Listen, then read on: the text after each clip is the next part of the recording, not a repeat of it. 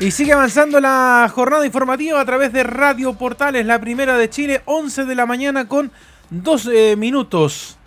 Bueno, hace algunos días recibimos la información de que después de 56 años, la termoeléctrica Ventanas 1 en Puchuncaví va a parar sus funciones. Lo mismo el 2022 para Ventanas 2.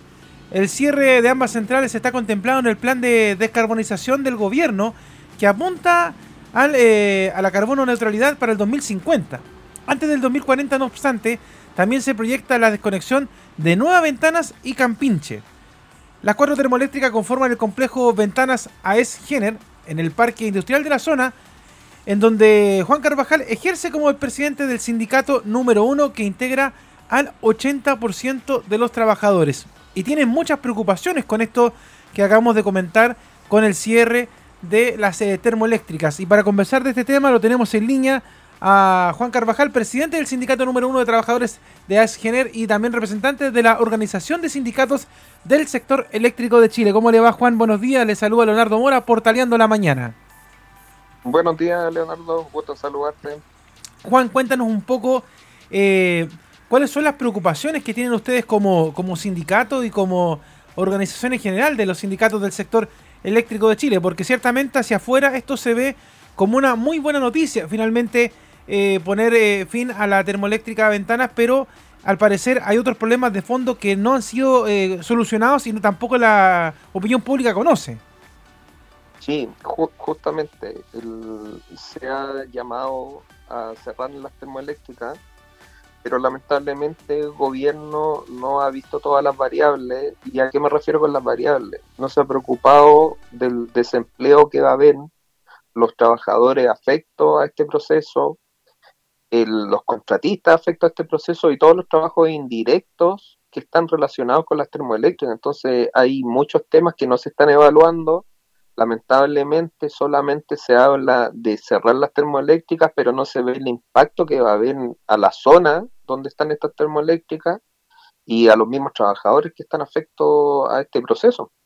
De hecho, la primera pregunta que nace a raíz de esto, Juan, es ¿cuántas personas trabajan en este lugar? Porque uno habla de cifras, de porcentajes, pero ¿cuánto en concreto son las personas que estaban trabajando y que con el, cierre de las termoeléctricas se quedaría sin empleo eh, de, manera rápida, sí, porque estamos justamente hablando de un periodo de pandemia en donde la, reactivación económica era muy importante, pero con esta noticia que es positiva, al mismo tiempo se habla de perder muchas fuentes de empleo. Claro, claro, mira, en, en una primera instancia con el cierre de ventana 1, serían alrededor de 36 personas que perderían su fuente laboral, más 100 contratistas, o sea, serían 136. Afortunadamente nosotros hemos trabajado bastante con la empresa y la empresa ha estado bastante a la altura de este proceso y hemos podido reubicar a un gran porcentaje de estos, de estos 36 trabajadores que están afectos. Y otros fueron eh, salieron en un proceso de jubilación anticipada, así que por lo menos quedamos tranquilos. Pero la preocupación clara que tenemos es con Ventanas 2, que vienen dos años más, y por otro lado, este posible adelanto a cerrar todas las centrales del 2025, que ahí sí que sería caótico realmente, y de hecho la cifra a nivel Chile serían 13.300 empleos que se perderían. Una cifra no menor en una pandemia donde reactivar la economía se demoraría a PP como 10 años. Claro, estamos hablando de, muchas empresas que, que están agrupadas con ustedes de hecho, Gener, Silquín, Tanel, eh, CGE, Colbún, entre otras, que lamentablemente con el paso del tiempo, eh, ciertamente por un, por un tema de energías limpias, estarían parando, pero al mismo tiempo, por lo que tú me indicas, Juan, no hay una propuesta de cómo poder hacer que esto termine de una manera positiva, porque cada vez que se ha cerrado grandes empresas, por ejemplo, uno quiere recordar la historia, por ejemplo, en la minería, se cerraban las minas y la gente, bueno, muchas gracias. Acá al parecer está pasando lo mismo.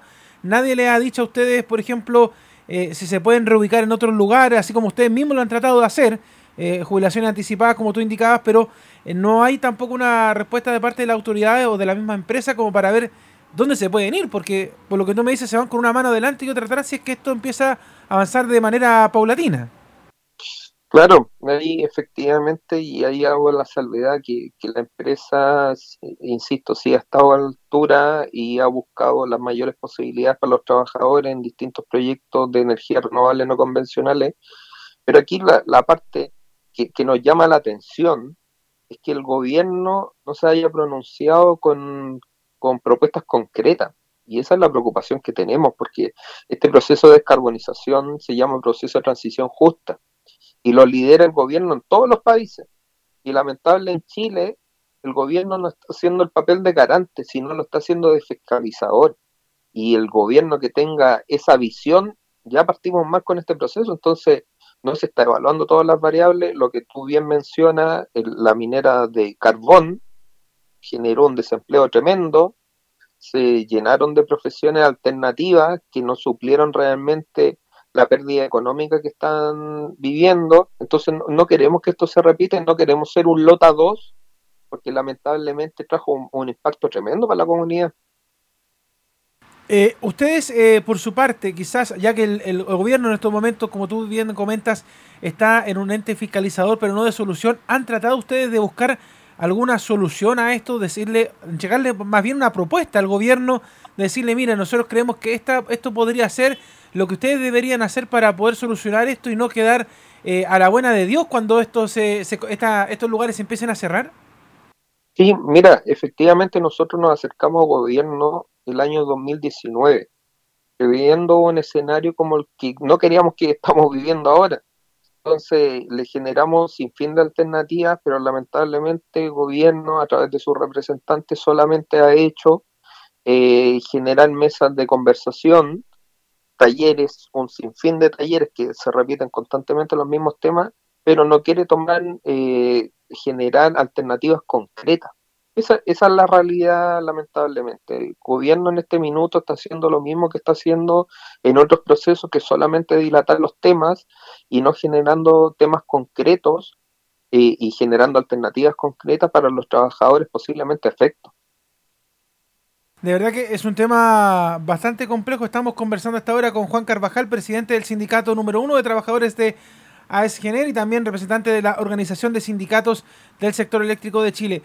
Entre ustedes, ¿qué se conversa, Juan? ¿Qué, qué, ¿Cómo lo ven ustedes? ¿Lo, ¿Lo, ven con preocupación? ¿Ven que quizás en algún momento se pueda dar algún paso concreto? ¿O, la verdad es que en estos momentos se encuentran quizás eh, en un status quo viendo que quizás de alguna parte pueda venir la solución? ¿Cómo lo ven ustedes desde la interna? ¿Qué es lo que has podido conversar tú con cada uno de los trabajadores cuando hacen alguna asamblea para analizar este tema? Mira, la, la visión que, tenemos nosotros y la que inició esto fue seguir un proceso totalmente burocrático. Empezamos a golpear las puertas desde 2019, como te mencionaba, eh, creyendo que iba a haber alguna posibilidad concreta, pero realmente la, la preocupación es algo no menor que estamos viviendo y, lo que nos llama profundamente la atención es que el gobierno literalmente haga vista gorda de este proceso. Y, eso nos tiene eh, sumamente preocupados. Y por otro lado, estamos en un estado de alerta, como bien habían mencionado en una nota, porque cumplimos con todo el proceso que no deberíamos haber cumplido nosotros. O sea, que el sindicato, el sindicato 1 de, de AEGENER, se haya acercado al gobierno para solicitarle alternativas a este proceso y además exigirle a que converse con todos los sindicatos de Chile del sector eléctrico es, realmente insólito. Esto, esto en España no pasa, pero sí en Chile sí pasa. Entonces, eh, claro que estamos preocupados, claro que estamos en una condición de alerta y obviamente queremos que el gobierno sea garante y no sea un fiscalizador el proceso de transición justa tiene su curso, tiene su cronograma y eso no se ha modificado. Y lo que queremos nosotros es que sí realmente sea un proceso de transición justa y no se haga de manera tan desordenada como se está llevando. ¿Ustedes tienen alguna fecha ya como límite, eh, Juan, como para empezar ya a presionar de, otra manera? Porque me imagino que la preocupación es que se empiecen a acercar las fechas de los cierres y no haya ninguna respuesta. Pero ustedes por su parte tienen alguna fecha donde digan ustedes, mira, hasta acá nosotros podemos ah, esperar quizás de manera pacífica o, de manera un poco más pasiva lo que está pasando y ya, en, si no de otra manera, empezar quizás ya a manifestarse, hacer un, más ruido todavía para que eh, haya un llamado de atención de parte de las autoridades con lo que va a pasar con ustedes? Mira, nosotros ya hace dos semanas llegamos a la... nos dimos plazo y los plazos fueron que ya cumpliéndose un año ya era tiempo suficiente para evaluar lo que estaba haciendo el gobierno y viendo las alternativas que estaba entregando. Como no se llegó a eso, obviamente vamos a tener que tomar medidas mayores. Estamos conversando con distintos rubros.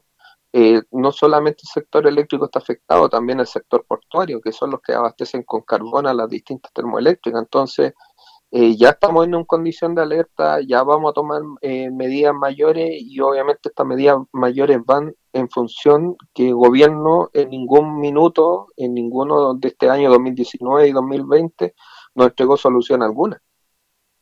Bueno, Juan, esperamos que la verdad eh, puedan llegar a, alguna solución, esperar que las autoridades también escuchen también eh, a, cada uno de ustedes, porque la verdad es que, como, mira, lo hemos conversado casi toda la mañana con distintas autoridades que han conversado por distintos temas acá en la Portales, pero el tema económico, el tema del empleo, es un tema muy importante. De hecho, en este tiempo de pandemia mucha gente perdió su fuente de trabajo y además agregarle más cifras de desempleo por un tema que quizás se puede prever y, buscarle soluciones concretas es importante. Así que la verdad es que te deseamos todo el éxito. Ojalá que puedan llegar a buen puerto con este tema y que ojalá todos los trabajadores de las distintas reparticiones puedan seguir con su empleo y como tú bien decías, los que han pasado jubilación también lo puedan hacer de la mejor manera, de una manera tranquila, pero lo importante es mantener el trabajo, seguir trabajando, porque yo sé, entiendo que ustedes tienen muchas ganas de seguir haciéndolo, la verdad, y con esta complicación, la verdad es que uno queda un poco a la expectativa de lo que pueda pasar detrás de cada uno de ustedes, también hay familias, y por lo tanto, eso también las autoridades deben considerarlo, y ojalá que los puedan escuchar y que les puedan dar una solución a cada una de las demandas que ustedes tienen, Juan. Efectivamente, sí, y, ahí quiero hacer un, pequeño comentario, bueno, no quitarle mucho tiempo. Eh, nosotros como sindicato no nos negamos a, evolucionar en la quema de combustibles para generar electricidad. Entendemos que el carbón ya es un, un material que ya, ya pasó a la historia, ya, ya es algo más antiguo y obviamente estamos abiertos a que vengan nuevos tipos de combustible, por ejemplo, el famoso hidrógeno verde que está sonando bastante en Chile y es una alternativa tremenda a nivel país y desarrollo. Eh, e insistimos, no lo negamos a la evolución de generar con otro tipo de combustible, pero sí también estamos preocupados a que se haga un proceso como se debe y que se vean todas las variables y no lamentablemente hacer estos procesos como se hacen a la chilena que no, no, no funcionan realmente. Conversamos eh, con, eh, en estos momentos con el eh, presidente del sindicato número uno de trabajadores de Agenes y representante de organizaciones del sindicato del sector eléctrico de Chile. Juan, te queremos agradecer esta conversación con Radio Portales. Y bueno, acá están los micrófonos, las redes, todas las plataformas de Portales abiertas para cuando quieras comenzar y comentar con nosotros todas las novedades que ustedes tengan y que ojalá sean bastante positivas en el futuro. Muy agradecido a ustedes por su tiempo y por darnos este espacio que para nosotros es bastante importante. Un abrazo, buenos días. Sí. hasta luego, que estén bien. buenos días.